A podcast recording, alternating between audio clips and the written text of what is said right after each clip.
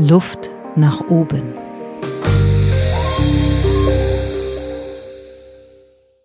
Herzlich willkommen bei Luft nach oben, Andreas. Ein Mann, der die Bälle in die Luft geworfen hat, der Beachvolleyball Pionier war in Deutschland. Wann war der erste Moment, wo du deine Volleyball-Leidenschaft kennengelernt hast?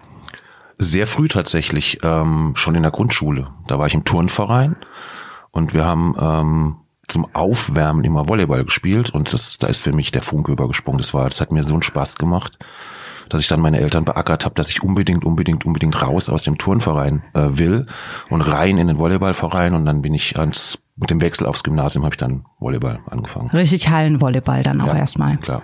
Und wann ging's äh, auf die Beach sozusagen? Wann ging's in den Sand? Das war tatsächlich, als ich dann ähm, nach Köln kam zum Studieren. Ähm, dort habe ich dann an der Sporthochschule, da gab's so Freiplätze, bin ich immer hingegangen in meiner Freizeit. Und dann hat mich dort mein inzwischen ähm, allerbester Freund äh, gesehen, weil er kommt auch aus Süddeutschland, hat mich dann entdeckt. Sag mal, du bist doch der, der aus Baden-Baden kommt und jetzt spielst du. Ja, komm, ich spiele, ich brauche einen Partner für Beachvolleyball. Und der hat sich dann ähm, an mich sozusagen gekettet und hat mich zum Beachvolleyball ähm, gebracht. Und dann haben wir, ja, bis heute spielen wir eigentlich jede Woche. Wunderbar. Bei mir im Studio sitzt äh, Professor Andreas Kölmel. Ich würde dich gerne kurz vorstellen. Also du hast einen Moment Pause. Also Sekunde, es geht los. Du hast studiert, du bist Diplom-Fotoingenieur, hast an der Alpha Köln studiert. Danach warst du erstmal beim WDR in der Lokalzeit, hast aktuellen Journalismus gemacht. Danach hast du an der Filmakademie Baden-Württemberg studiert und zwar Regie und Dokumentarfilm. Währenddessen warst du bei Hier und Heute. Dann hast du selber auch eine Firma gegründet, Farmedia. Schwerpunkt auch hier Dokumentationen, alles was non-fiktional ist. Für die Sender zum Beispiel, SWR, für Arte, für WDR immer weitergearbeitet. Und dann bist du weitergegangen und hast eine Professur für Medienproduktion begonnen, und zwar an der Ostfalia Hochschule in Salzgitter. Das ist die Ostfalia Hochschule für angewandte Wissenschaften. Und um den Bogen zu schließen zur Eingangsfrage, du bist also auch noch Beachvolleyball-Pionier Deutschlands. Du hast also all die ersten Turnierserien gespielt, 1991 bis 2000. Und tja, um den Sack voll zu machen, du bist Vater von drei Kindern und hast noch eine Weltreise gemacht. Und ich habe das Gefühl, vor mir müsste eigentlich jetzt ein Hundertjähriger sitzen. Stattdessen bist du gerade 50. Wie geht das alles in ein Leben, bitte schön, Andreas? Lebst du mehrere Leben? Das hört sich ganz komisch an. Ähm, für mich ist das eine total stringente Entwicklung, ehrlich gesagt. Also ich habe darüber nie nachgedacht, dass es äh, viel ist oder so. Ähm, ich finde, das ist total logisch, alles, was ich gemacht habe. Das baute irgendwie aufeinander auf. Und ähm, finde ich jetzt auch gar nicht so spektakulär. Gut, es hätte ein paar Wegzweigungen gegeben, wo ich mich ähm, auch anders hätte entscheiden können. Ähm, also auch gerade jetzt, weil du vorhin es gesagt hast, ähm, Beachvolleyball wäre sicher was gewesen, was ich auch noch mal ein bisschen intensiver hätte machen können. Habe ich mich halt dagegen entschieden ab einem gewissen Punkt. Aber äh, dass es jetzt äh, zu viel ist für ein Leben, würde ich jetzt nicht sagen. Nö. Also ich bin da, ich finde es total stringent. Okay, äh, ähm, der Punkt, den du gerade schon angesprochen hast, also äh, das hättest du auch länger machen können. Genau da würde ich jetzt in unserem Interview auf die Reise gehen. Also ähm, was braucht es, um solche Chancen zu entdecken an Weiterentwicklung? Es gibt viele Leute, die bleiben länger in einigen Berufen, bleiben ihr ganzes Leben lang bei einer Firma. Der Podcast ist zum Thema Veränderung und äh, Menschen, die den Mut haben, Veränderung anzugehen und die Idee zu haben, etwas Neues sich zu erobern. Das ist eine besondere Kraft, die mich interessiert und die sehe ich auf jeden Fall in dir und sehe ich auch an deiner Vita. Und deswegen wäre so meine erste Frage an dich, was passiert, wenn du das Gefühl hast, ich glaube, ich könnte weitergehen. Was ist das für ein Moment? Das ist tatsächlich total unterschiedlich. Ähm, manche Sachen, also manche Impulse kommen aus mir selbst und äh, manche auch von außen. Also das könnte ich jetzt gar nicht so als äh, eine Regel aufstellen. Mhm. Also jetzt als Beispiel. Genau. Ich habe angefangen, ähm, wie du es schon gesagt hast, bei der Lokalzeit Studio Köln. Ähm, da habe ich relativ schnell festgestellt, dass der tagesaktuelle Journalismus gar nichts für mich ist. Ähm, also ganz im Gegenteil, ich hatte sogar fast Angst. Ich dachte, dachte immer, oh Gott, hoffentlich kommt jetzt nicht ein Redakteur und spricht mich an und schickt mich nochmal eben um 13 Uhr oder um 15 Uhr raus für die 18 Uhr Sendung oder so. Ich hatte da richtig so oh, Panik. Okay. Aber was mir, äh, was mir halt total Spaß gemacht, und das habe ich im Prinzip auch dort erst entdeckt, ist ähm, mit, mit bewegten Bildern, also filmisch Geschichten zu erzählen. Und dann habe ich mich halt relativ früh auch bei der Lokalzeit schon ähm, um die Themen gekümmert, die dann so am Ende der Sendung kommen, so ein bisschen lokalkoloriert oder auch historische Geschichten, die einfach ruhig und ausgeruht und ohne Zeitdruck erzählt werden können. Darauf habe ich mich ein bisschen spezialisiert, habe dann auch im, im Prinzip nur noch diese Aufträge bekommen und daher kam dann die Idee, ähm, längere Geschichten auch gerne erzählen wollen. Also filmisch längere Geschichten erzählen wollen. Das war also sozusagen ein Punkt, um auf deine Frage zurückzukommen, mhm. wo ich festgestellt habe, das ist es nicht, was mir so Spaß macht. Ich muss mich eher so in diese filmische Erzählungsgeschichte ähm, weiterentwickeln. Mhm.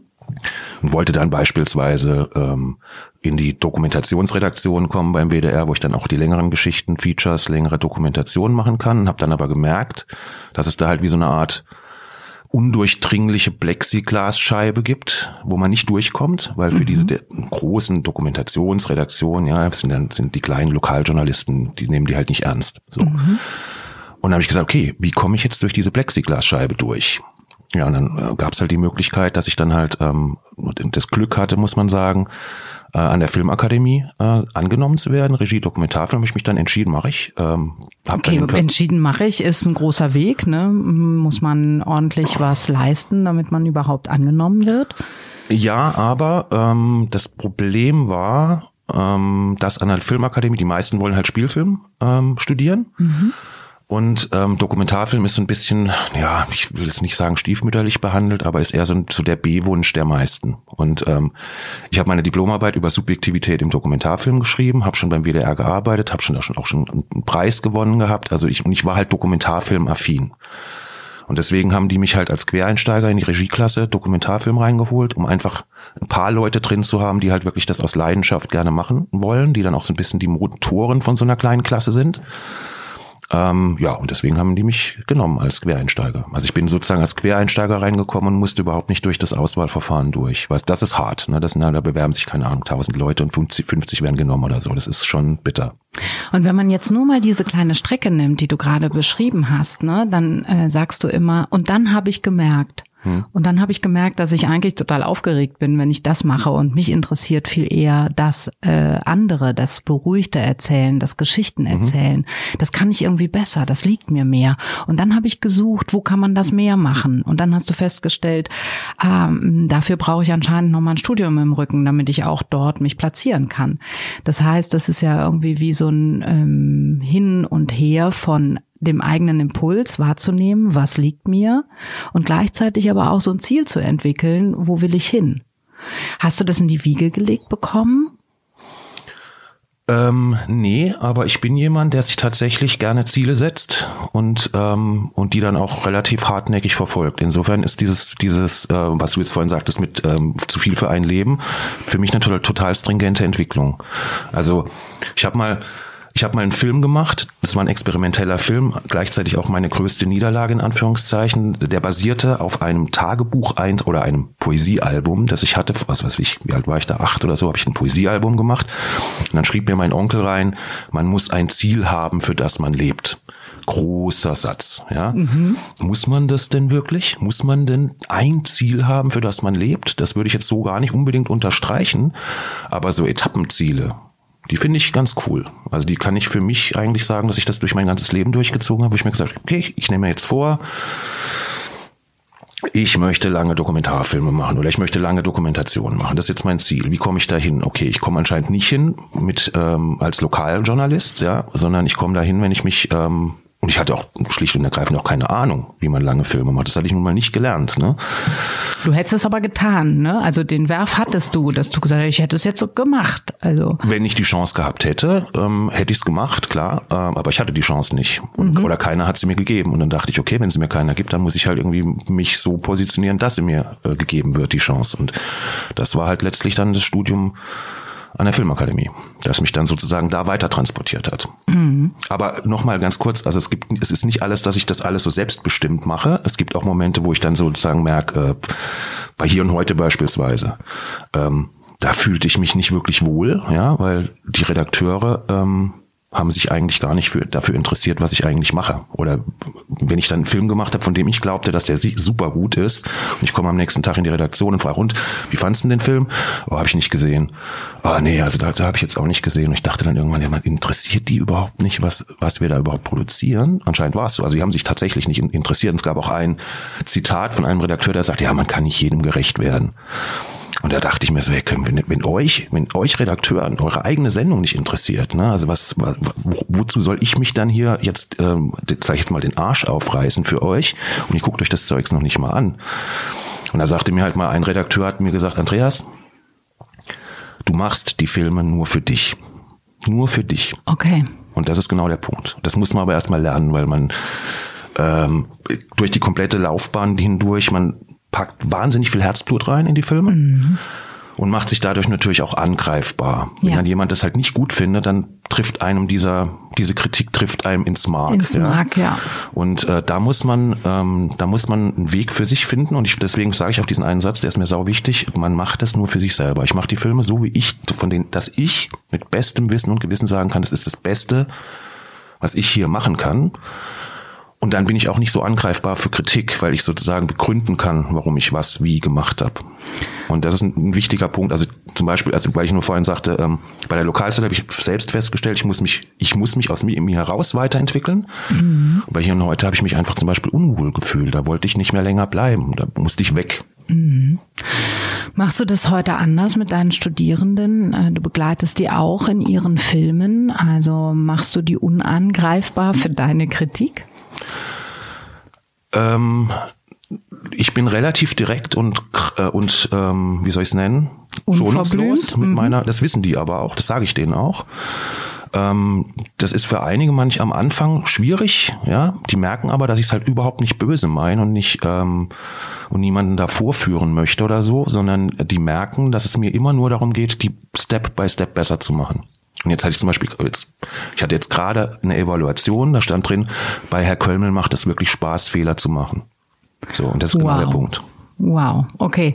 Und äh, sagst du denen auch, erzählst du von deiner eigenen Geschichte, dass du äh, ihnen quasi diese Kraft äh, zu sagen, man macht Filme nur für sich, auch wenn du die ganze Zeit natürlich dich weiterentwickeln musst, du musst lernen und da gibt es auch einen Handwerkskoffer, den gibt es kennenzulernen und ähm, sagst du denen trotzdem, also baust du die auch äh, innerlich dann auf? Kann man so weit gehen oder kann man das gar nicht bei so vielen Studierenden? Ähm, also ich ermutige die immer, sich auszuprobieren.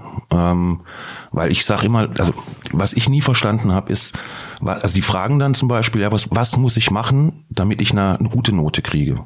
Ja. Also die denken immer erstmal nur von der Note her und das kann ich überhaupt nicht nachvollziehen. Dann sage ich immer, Leute, mach doch erstmal einen guten Film, die Note kommt dann automatisch.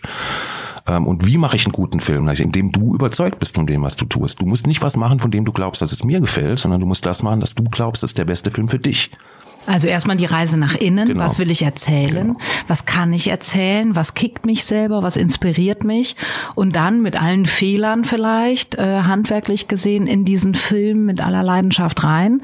Dann gibt's wahrscheinlich auch eine gute Note, weil ich, ich finde halt überhaupt dieses vom, vom, von der Note her denken, das ist bei denen so drin, ähm, auch durch dieses G8 und diese Leistung, die sie dann immer erbringen müssen und dann kommt schon wieder das nächste Praktikum und also alles total durchgeplant und durchgetaktet. Und ich denke, Leute, holt mal Luft. Kommt mal zu euch. Äh, äh, setz dich mal auf den Balkon, guck mal eine Stunde oder zwei mal einfach nur die Bäume an. Und dann kriegst du vielleicht eine gute Idee. Und dann versuche ich die halt zu ermutigen, mutig zu sein, sich auszuprobieren. Dafür ist nun mal eine Hochschule da. Das erzähle ich dir noch die ganze Zeit. Leute, wenn ihr später für irgendwelche Sender arbeitet oder für irgendwelche Kunden, dann habt ihr nicht mehr den großen Spielraum. Dann müsst ihr liefern. Probiert euch jetzt aus. Jetzt habt ihr die Chance, Sachen auszuprobieren, auch mal vielleicht einen, einen, einen Weg einzuschlagen, wo ihr danach sagt, nee, das ist, das ist nicht meins. Um einfach daraus einen Schlüsse ziehen zu können. Also das habe ich zum Beispiel gemacht. Ich habe mal einen Film gemacht, ähm, einen essayistischen Dokumentarfilm, so pseudo-intellektuell nenne ich das jetzt mal. Ja. und da bin ich natürlich auch, ähm, da habe ich bewusst und vorsätzlich alles anders gemacht, wie ich es normalerweise machen würde. Wirklich mit Vorsatz, war vielleicht auch ein bisschen arrogant und überheblich, okay. war die größte Niederlage meiner, meiner Karriere. Es war ein grauenvoll schlechter Film. Aber ich wusste danach genau, dass ich genau das so nie mehr machen werde. Und dass ich halt eben kein essayistischer Dokumentarfilmer bin und dass ich eben halt auch kein in Anführungszeichen intellektueller bin, der jetzt mit verblasenen Textfragmenten da irgendwie die Leute beglücken möchte oder so. Ich möchte halt Geschichten erzählen und die müssen nah dran sein an den Leuten und ich muss da nicht so einen wie auch immer gearteten Überbau oben draufsetzen. Also das war mein Diplomfilm an der Filmakademie. Ne? Und die Diplomprüfung wurde eröffnet mit den Worten, Zitat des damaligen ähm, künstlerischen Direktors Arthur Hofer, Zitat, so eine Scheiße habe ich noch nie gesehen. Zitat Ende. So, und das, damit war sozusagen der Ton für meine Diplomprüfung gesetzt, weil dann die komplette Belegschaft halt, ich glaube, ich weiß gar nicht mehr, wie lange das dauerte, eine Stunde, zwei voll auf mir rumgehackt haben. Aber der Film ist tatsächlich, ich habe den gerade kürzlich nochmal wieder aus dem Giftschrank geholt, weil ich so zwei, drei Fragmente meinen Studis zeigen wollte und ich war dann selbst über mich überrascht, da sind ein paar ganz gute Sachen drin. Ich meine, der Film ist schlecht, ganz klar. Ja. Aber so ein paar ähm, Experimente sind da drin, wo ich echt gedacht habe, wow, gar nicht so schlecht eigentlich, was du damals gemacht hast. Du hast aber auch Preise gewonnen, Andreas. Ne? Du hast ja nun auch, also du erzählst immer sehr herzlich und mutig auch von Niederlagen. Ich glaube auch, weil wir alle verstehen, dass in diesen Niederlagen auch so Wachstumschancen liegen. Ne? Ich habe es ausprobiert, ich bin mit dem Kopf durch die Wand. Du hast das Wort hartnäckig gesagt. Ich habe mich davon nicht abbringen lassen. Ich habe eine gewisse Hartnäckigkeit an den Tag gelegt und ich wollte das mal ausprobieren und hab's einfach gemacht. Das ist ja eine große Kraft, die man überhaupt erstmal herstellen muss, mit der man überhaupt durchs Leben gehen muss, äh, um sowas zu erreichen und ähm, und du hast jetzt vorhin gesagt, dass du sehr, ja, einen Giftschrank hast, wo du auch Sachen wegschließt. Aber du hast ja nun auch Preise gewonnen. Ne? Dürfen wir die mal gerade hören? Also ähm, ich habe gewonnen, das war eigentlich der schönste Preis, ein Publikumspreis beim mhm. Filmfestival in Münster, kleines Festival, ähm, mit, mit meinem Drittjahresfilm, also mit meinem ersten Film an der Filmakademie, Schluss mit lustig äh, hieß der. Publikumspreis mit überwältigender Mehrheit, das ist dann schon auch echt cool, wenn man im Kino sitzt und mit 500 Leuten den Film guckt und die lachen halt genau an den Momenten, wo man will, dass sie lachen und die sind halt auch genau an den Momenten betrübt, wo man will, dass sie äh, betrübt sind. Und wenn dann sozusagen das Publikum mit überwältigender Mehrheit diesen Film als Publikumsliebling sozusagen wählt, das war, finde ich, eigentlich fast der schönste Preis. Mhm. Ähm, ja, und dann habe ich Schuss mit Husslich hat noch einen weiteren Preis gewonnen ähm, von der Ravensburger Stiftung. Ähm, den Kölner Medienpreis habe ich gewonnen mit einer Serie, die ich tatsächlich damals bei der, für die Lokalzeit gemacht habe. Es war eine von diesen Serien, von denen ich vorhin sagte, es sind so diese Lokalkolorit-Geschichten, die dann so am Ende der Sendung kamen. Da habe ich eine fünfteilige Serie gemacht über Menschen, die eine besondere Beziehung zum Rhein haben. Mhm. Also Leidenschaft, der Rhein als Leidenschaft. Mhm. Äh, mit dem habe ich dann einen Preis gewonnen. Aber ich habe jetzt nicht die großen, super tollen Preise gewonnen, was weiß ich, Berlinale oder so. Das waren eher so die kleinen, kleinen, lustigen, kleinen Preise so. Okay, du neigst zum Downgraden. Ja, nee, das sind jetzt, also das sind keine Preise, wo man jetzt sagen mal, äh, da gibt's andere Leute, die dann, was weiß ich, den ähm, deutschen Dokumentarfilmpreis gewinnen in Duisburg auf der Duisburger Filmwoche oder in Leipzig beim Dokumentarfilmfestival einen Preis gewinnen oder so. Das sind dann schon nochmal eine andere Kategorien. Also die Preise, die ich gewonnen habe, ist eher so, ja, B-Klasse wenn nicht sogar C-Klasse. Okay, lassen wir es mal so stehen. Ähm, ich habe ja eingangs gesagt, ich würde gerne auf diese Reise gehen äh, zum Thema Chancen. Ähm, wenn du zurückblickst, Du hast immer wieder in Momenten gesagt, so, nee, also so jetzt nicht, ne? Ob aus Unwohlsein oder aus wegwollen oder wohin wollen. Äh, sind es eher verpasste Chancen oder sind es eher ergriffene Chancen? Ähm, was würdest du sagen? Ähm, es sind, ich finde, eher ergriffene Chancen. Ähm, also hört sich jetzt vielleicht ein bisschen überheblich an, aber ähm, ich bin da halt auch so ein bisschen sturköpfig. Also wenn ich mir ein Ziel setze, und ich sagte ja vorhin so ein Etappenziele, mhm. ähm, dann bleibe ich da relativ hartnäckig dran äh, und versuche die wirklich ähm, zu erreichen. Und da bin ich dann auch relativ, ähm, da habe ich, ein, da hab ich Ausdauer. Da kann man mich nicht so leicht von abbringen. Es sei denn, ich stelle unterwegs fest, naja, dann halt nicht. So, aber wenn ich mir das so ein Ziel dann mal setze, dann ähm, bleibe ich dran. Und Beachvolleyball, wenn du da sagst, ja, da hätte ich aber doch auch noch ein bisschen länger sein können. Ja, das ist, ähm, das ist tatsächlich ein Punkt, wo ich sagen würde, da habe ich vielleicht ein bisschen früh die Flinte ins Korn geworfen. Ähm, also nicht, dass ich da jetzt mit hadere oder so, das ist Quatsch, weil ähm, Ich finde, man trifft Entscheidungen in dem Moment, wo man sie trifft, auf Grundlage von Kriterien, die halt in dem Moment gültig waren. Und im Nachhinein darüber dann jetzt zu spekulieren oder zu philosophieren, ob das jetzt falsch oder richtig war, finde ich irgendwie auch ein bisschen müßig, ehrlich gesagt. Mhm. Aber Beachvolleyball war jetzt zum Beispiel, wenn du das Beispiel konkret ansprichst, zum Zeitpunkt, wo ich genau da an der Filmakademie angefangen habe zu studieren. Das heißt, ich musste montags, dienstags immer nach Ludwigsburg und habe dann aber Donnerstag, Mittwoch, Donnerstag, Freitag beim WDR in Köln gearbeitet, also weiter gearbeitet. Und dann hätte ich nicht noch am Sam Freitag, Samstag, Sonntag irgendwo deutschlandweit auf irgendwelchen komischen ähm, Turnieren spielen können, geschweige denn, dass ich trainieren hätte können. Also ich hätte das gar nicht machen können. Oder ich hätte mich halt gegen die Filmakademie entscheiden müssen. Und das war sozusagen eine Entscheidung, die ich halt getroffen habe für die Filmakademie äh, und nicht gegen Beachvolleyball. Was dann jetzt sozusagen übrig blieb, äh, um die Frage zu beantworten, ist, dass ich sozusagen den Moment, wo Beachvolleyball olympisch wurde oder wo es dann wirklich professionell wurde, den habe ich dann nicht mehr mitmachen können und insofern weiß ich nicht, ob ich ob ich sozusagen in dieser Spitze, ob ich da überhaupt reingekommen wäre. Das ist jetzt müßig im Nachhinein darüber zu diskutieren, ob ich das, ob das jetzt eine verpasste Chance ist oder nicht. Ja, dann wäre ich halt jetzt was, vielleicht, wenn ich mich anders entschieden hätte, wäre ich jetzt vielleicht, was weiß ich, Beachvolleyball-Trainer oder mhm. sowas. Aber ja. Wir kamen ja drauf, weil wir genau darüber gesprochen haben und ich will dich ja gar nicht in die verpassten Chance-Ecke mhm. äh, bringen. Das äh, bin ich weit von entfernt, aber ich finde es doch auch immer interessant, wenn man Lebenswege rückwärts guckt.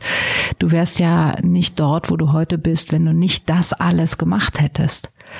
Wenn wir für die nächste Generation denken, also für die Studierenden jetzt, die auch durch dich begleitet werden, was sind die Zutaten, die es braucht, um ein Leben mit Veränderungen zu führen, so wie du es führst? Was würdest du sagen? Was, was brauchen die jungen Menschen jetzt, um, um ja vielleicht diesen Mut für Veränderung auch entwickeln zu können? Ruhe. Durchatmen. Ah, ja. Einmal sowas wie, ich, ich, ich mache mir dann Spaß draus. Kennt ihr eigentlich das Wort Müßiggang? Dann glotzen sie mich alle an und denken so, äh, was? Langeweile. Habt ihr mal Langeweile ausprobiert in letzter Zeit? Macht mal Langeweile. Das, das kennen die nicht mehr. Die sind durchgetaktet bis zum Anschlag, selbst optimiert bis unter die Decke. Also nicht nur körperlich, sondern auch geistig. Und da muss alles irgendwie so ähm, ja, Selbstoptimierungswahn nenne ich das. Ne? Und das, mhm. da bin ich jedes Mal wieder erschrocken drüber, wo ich denke, Leute, atmet mal tief ein und tief aus und kommt mal zu euch. Was passiert nämlich im Müßiggang und was da passiert in der einem die super Ideen. Die Ideen kommen einem, wir hatten kürzlich hatte ich, ähm, hatte ich einen Gast da in äh, einer Hochschule, eine Ideenhebamme. Ah, so nennt ihr sich. Äh, ja, also praktisch, das ist eine Berufsbezeichnung. Ich bin Ideenhebamme. Der hilft sozusagen Leuten dabei, wie sie ihre Kreativität ähm, oder nicht nur Kreativität, sondern wie sie überhaupt ihre Ideen entwickeln. Und du kriegst Ideen nicht, indem du jetzt äh, krampfhaft vor einem weißen Blatt Papier sitzt und darauf wartest, dass die Idee genau jetzt kommt, sondern du kriegst die Idee genau dann, wenn du nicht damit rechnest. Wenn also du sprich, sie loslässt. Genau, wenn du, das sage ich denen. Also es gibt ja auch so eine ähm, das ist so ein, ich weiß nicht, ob du das kennst, so ein Vier-Phasen-Modell der Kreativität. Kennst du das? Ich glaube ja. Ja, also das mhm. habe ich zum Beispiel überhaupt nicht gewusst. Ich habe 20 Jahre lang gearbeitet in dem Bereich, habe das 40.000 Mal äh, durchlebt. Mhm. Ja, aber diese Theorie dazu kannte ich erst, als ich mich als Professor jetzt sozusagen vorbereitet habe und so ein bisschen Theorie nachgebüffelt habe. Das Vier-Phasen-Modell der, äh, der Kreativität ist, ich gebe dir ein Thema, du denkst, wow, super, total klasse dann setzt du dich hin und denkst, oh Mann, das ist doch nicht so einfach, wie man sich so vorstellt. Die Phase nennt sich übrigens die Phase der Inkubation. Man fühlt sich krank. Ja. Man fühlt sich krank, weil man, man einen Auftrag kommt, du weißt genau, du hast einen Auftrag, du weißt, du weißt genau, wovon ich spreche. ja. Und dann musst du, dann lässt du irgendwann los und machst was komplett anderes. Aber das Thema gärt im sozusagen im, in der, im Hinterkopf weiter, indem du, und jetzt machst du genau das, nämlich Langeweile und Müßiggang, wo du einfach mal wandern gehst oder mal spazieren gehst oder du duschst oder du fährst Auto. Da kriegst du nämlich dann immer genau die Ideen. Immer dann, wenn du sie überhaupt nicht recht damit rechnest, dass sie kommen, dann kriegst du sie. Und dann kommt die Performing-Phase und am Ende bist du happy und glücklich. Aber du durchläufst immer diese Phase der Inkubation. Immer, immer, immer. Wenn ich dachte immer nur so, hätte ich das mal früher gewusst. Ja, und in dieser Phase steckst, äh, stellst du das ganze Projekt in Frage, genau. da stellst du deine eigenen Fähigkeiten in Frage, genau. deine eigenen Kompetenzen. Manche werden sauer auf den Auftraggeber und sagen, wie kann denn der Kölmel mir so ein genau. Thema geben, der müsste es doch besser wissen. Genau. Dann bin ich sauer auf meinen Beziehungspartner, dass der mir keine Zeit lässt, um dieses Thema anzugehen. Und Dann kommt noch die Teamuhr nach Tuckmann dazu. Das ist nämlich äh, von einem Psychologen entwickelt. Alles von mir im Nachhinein erst angelesen, in, in der Vorbereitung auf die Professur, wo du dann, du kannst diese, diese Vier-Phasen-Modell der Kreativität um münzen auch auf Teamwork. Mhm. Also im Team gibt's dann Spannungen und plötzlich wird mhm. das ganze Projekt angezweifelt. Was will, was soll denn der ganze Mist überhaupt? Ne? Mhm. Und da wird auch intrigiert. Natürlich, dann. alle sind total verunsichert und alles schießen gegeneinander und dann kommt irgendwie diese Findungsphase und die Gruppe kommt wieder zusammen und performt am Ende. Mhm. Und ich schmeiß den, diese, diese Modelle schmeiße ich den an die Tafel. Und ich, ich sage denen immer, Leute, ihr könnt die Uhr danach stellen, dass genau das passieren ja. wird. Und genau das passiert. Aber das Gute ist, wenn man weiß, dass es passiert, ja. ähm, kann man sich das sozusagen damit auseinandersetzen. Und das ist total witzig. Und am Ende kommen, kommen sie dann meistens, oder die meisten kommen dann zu einem Ergebnis, von dem sie sich in der Regel am Anfang des Semesters gar nicht vorstellen haben können, dass sie dazu in der Lage ja. sind. Und das ist das, was ich halt versuche.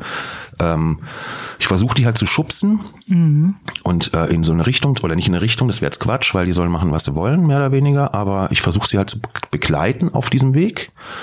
Und die, die mitgehen, ähm, die sind immer happy. Und die, die halt nicht mitgehen, okay, die, die hast du halt immer, die bleiben halt dann irgendwann auf, äh, auf der Basisstation bei der bei dem Aufstieg auf den Himalaya ähm, bleiben die halt hängen. Also ich gehe mit dem Prinzip so von Basecamp zu Basecamp. Das sage ich denen auch genauso. Ja, das Wissen ist oft äh, eine Erleichterung, auch wenn wir wissen, wie Krisen funktionieren, auch wenn wir wissen, wie Veränderungen funktioniert. Das ist auch ein Grund, warum ich diesen Podcast mache, weil ich verstehen will, wie Menschen Veränderungen leben, woher dieser Mut kommt, ob das damit zu tun hat, in welche Familie man hineingeboren ist, ob man sich den anfuttern kann durch äh, Erlebnisse im Leben. Was, was würdest du mitgeben, so, wenn ich dich frage, was, was, was ist das? Woher kommt das? Ist das Neugierde? Ist das Hartnäckigkeit? Ne, du beschreibst das sehr schön, wie das bei dir funktioniert. Wenn du eine Etage, wenn wir eine Etage höher reisen und von oben auf uns drauf gucken, was macht diesen Mut zur Kreativität? Ist das, ist das irgendein Goldstückchen, was glänzt, äh, was schon bei Geburt dabei ist und es geht darum, es kennenzulernen? Oder ist es echt auch die Erfahrung? Erfahrungen durchs Machen? Boah, schwierige Frage. Ja. Ähm, also ich habe da auch nicht das ultimative ähm, Gesamtkonzept oder ähm, Rezept. Also bei mir war es so, meine Eltern haben mich relativ ähm, schon immer eigentlich machen lassen, was ich, was ich will. Also ich hatte immer Freiheit, mich zu entscheiden. Wurde nicht bei nichts eigentlich in irgendeine Richtung gedrängt. Also das, von daher schon ein bisschen so auch Erziehungsgeschichte, dass ich halt ähm, die Freiheit hatte, Entscheidungen für mich selbst treffen zu können, was ich auch relativ früh schon machen durfte. Dann mit Sicherheit aber auch ein gewisses Maß an Hartnäckigkeit, das du gerade sagtest. Also ich mhm. finde, äh, wichtig für mich ist eigentlich, dass ich überzeugt sein muss von irgendwie, von was ich mache. Und wenn ich diese Überzeugung habe, dann habe ich auch die Motivation, diesen Weg zu gehen. Und das ist das, was ich zum Beispiel halt auch versuche, meinen Studis ähm, beizubringen. Ähm, seid mal über oder seid mal überzeugt, hört sich jetzt doof an, aber versucht mutig zu sein und versucht auch mal Wege einzuschlagen, die vielleicht ähm, nicht so stromlinienförmig sind, aber ihr müsst überzeugt davon sein, dass das der richtige Weg ist. Und diese Argumente dafür zu finden, das ist wichtig. Also ich sage denen zum Beispiel immer, ich schweife jetzt vielleicht ein bisschen ab, aber vielleicht beantwortet das trotzdem die Frage, jedes Bild hat in jedem Film seinen Platz. Und wenn ich das gleiche Material nehme und dir das geben würde, schneide einen Film daraus oder ich schneide einen Film daraus, würden das zwei völlig unterschiedliche Filme daraus entstehen. Aber du musst am Ende von deinem Film überzeugt sein und jedes einzelne Bild begründen können, warum du das wie gedreht hast und an welchem Ort ist. Also dieses, diese Überzeugung, das ist das, was ich damit sagen will. Ihr müsst von eurem Film überzeugt sein. Und wenn ich euch frage, warum hast du das da so und so gemacht, dann solltest du einen Grund dafür wissen und den Grund auch benennen können. Weil wenn du dann zum Beispiel in der Abnahme im Redakteur sagst, ja, ich habe das halt mal so dahingeschnitten, weil ich hab Es sollte ja, es sollte ja zwölfeinhalb so, Minuten sein. Ich ja, schneid halt mal was Minute. dahin, so, dann ist das halt kein gutes Argument. Und deswegen glaube ich, dass es halt eine Überzeugungskraft braucht und wenn du überzeugt bist von, einem, von, einer, ähm, von einer Idee oder von einem Weg, den du einschlägst, dann kannst du auch eine, eine, eine Motivation finden, ähm, die auch durchzuhalten und dann auch möglicherweise auch mal Niederlagen einzustecken oder auch mal ähm, Rückschläge oder Umwege einzuschlagen. Aber du musst sozusagen dieses, diese Zwischenetappe, von der musst du überzeugt sein. Ich möchte, in drei Jahren würde ich gerne das und das und das machen. Also ich finde schon, dass man immer so ein bisschen auch von hinten denken kann. Mhm. Aber ähm, und dann sozusagen, das ist mein Ziel. Beispiel. Ich sag denen, wir laufen jetzt auf den Brocken. Der Brocken ist der höchste Berg Niedersachsens, meinen Studis. So, weil die, die, die zweigen dann halt manchmal ab und verlieren ihr Thema. Also die, die verlieren ihren roten Faden. Und dann sage ich, okay, das ist wie eine Landkarte. Du willst da hoch. Da oben ist der Berg. Da willst du hin. Jetzt kannst du natürlich mal nach rechts abzweigen, weil da ein schöner Wasserfall ist oder nach links, weil da eine schöne Lichtung ist. Aber du solltest dann am Ende wenn du dir das angeguckt hast, trotzdem wieder zurückkommen und wissen, dass da oben der Berg ist. Da willst du hin. Und das ist genau das, was ich meine mit Ziel. Also, dass ich will da hoch und dann gucke ich halt, wie ich da hinkomme. Und da setze ich dann halt auch alles dran, dass ich da hochkomme. Das ist so ein mein, so mache ich das halt. Ich habe mal mitgeschrieben und würde das wie folgt zusammenfassen. Also aus der Freiheit kommen, sich entscheiden zu können, mit Hartnäckigkeit weitermachen, bis man selber so überzeugt ist, dass man erstmal in den Müßiggang abschweift, um Ideen und Kreativität mitzunehmen, die Überzeugung anzufüllen und dann mutig zum Ziel gehen. Wunderbar, Andreas. Ein wunderbares Schlusswort. Das kam zum Glück nicht von mir, sondern von dir. nee, nee, das Schlusswort ist noch nicht gesprochen. Äh, erstmal möchte ich dir natürlich wie all meinen Gästen die Frage stellen, wer oder was hat dir Luft nach oben gegeben? Das ist jetzt ein bisschen redundant, weil wir genau darüber natürlich die ganze Zeit geredet haben. Aber gibt es ähm, einen besonderen Moment in deinem Leben oder gibt es einen Menschen in deinem Leben, der dir ein Gefühl von Luft nach oben gegeben hat? Ein Freiheits- Gefühl für Entwicklung? Ähm, so konkret würde ich das nicht, könnte ich das gar nicht ähm, beschreiben können, aber was vielleicht noch ein Punkt ist, den, dem ich dem Ganzen, weil du das gerade, finde ich, sehr schön auch schon mehr oder weniger zusammengefasst. Ähm, ich glaube, dass Sport, also für mich zumindest, ähm, dieses, ähm, dieser, dieser, dieser sportliche ähm, Gedanke, dass man in, in einen Wettkampf geht, eine Challenge hat, ähm, die man auch mit einem Partner jetzt zum Beispiel beim Beachvolleyball ähm, durchleben muss. Also auch, wie kann ich den unterstützen, damit er am besten performt? Was brauche ich zum Beispiel von dem, damit ich ähm, performen kann?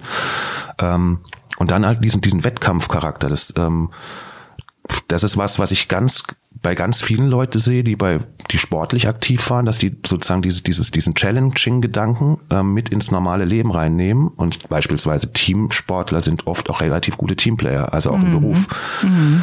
Also dieses ähm, auch mal beißen können, auch mal durchziehen können, genau. Und wissen, was Training heißt. Genau, einfach sagen, okay, ich habe nicht genug trainiert, offensichtlich, ich bin nicht fit genug, ähm, mhm. ich bin schlapp gewesen am zweiten Tag, also muss ich mhm. mehr trainieren mhm. oder ich muss das und das mal mir genau überlegen oder ähm, oder Psychologie, also meinem Partner gegenüber muss ich einfach mal, ich muss mal mit dem sprechen, dass, dass ich so und so wie er da in der, in der Situation, wo extremer Druck war, auf mich reagiert hat oder mir sozusagen mich nicht unterstützt hat, weil das hat mich eher dann irgendwie gehemmt oder gelähmt. Solche Sachen, die kann man eins zu eins super in, ins normale Berufsleben übertragen und funktioniert in der Regel auch. Also ich bin davon überzeugt, dass Leute, die Sport in welcher Form auch immer, das muss jetzt nicht nur nicht mal professionell sein, aber einfach so als Team oder überhaupt Sport mit Wettkampfcharakter, ähm, dass die, sagen wir mal, für den, für das, für dieses, für dieses Durchhaltevermögen ein Ziel zu erreichen, trainierter sind als ähm, Nicht-Sportler, würde ich jetzt mal so sagen, vielleicht auch. Sport für Luft nach oben. Vielen Dank, Andreas, für dieses spannende Interview, für dieses Teilen des Lebensweges und ähm, uns mitnehmen in die Momente dazwischen, die besonders spannend sind. Vielen herzlichen Dank. Danke für die Einladung. Ich ende mit einem Zitat von Professor Andreas Kölmel. Ich freue mich sehr, das ist das erste Mal, dass ein Gast ein eigenes Zitat hat. Ähm, und das finde ich wunderbar, sehr passend für diese Folge. Und damit schließe ich. Glück kann man sich erarbeiten. Luft nach oben. Ein Ventilator bei Windstille, Inspiration für Zeiten der Veränderung.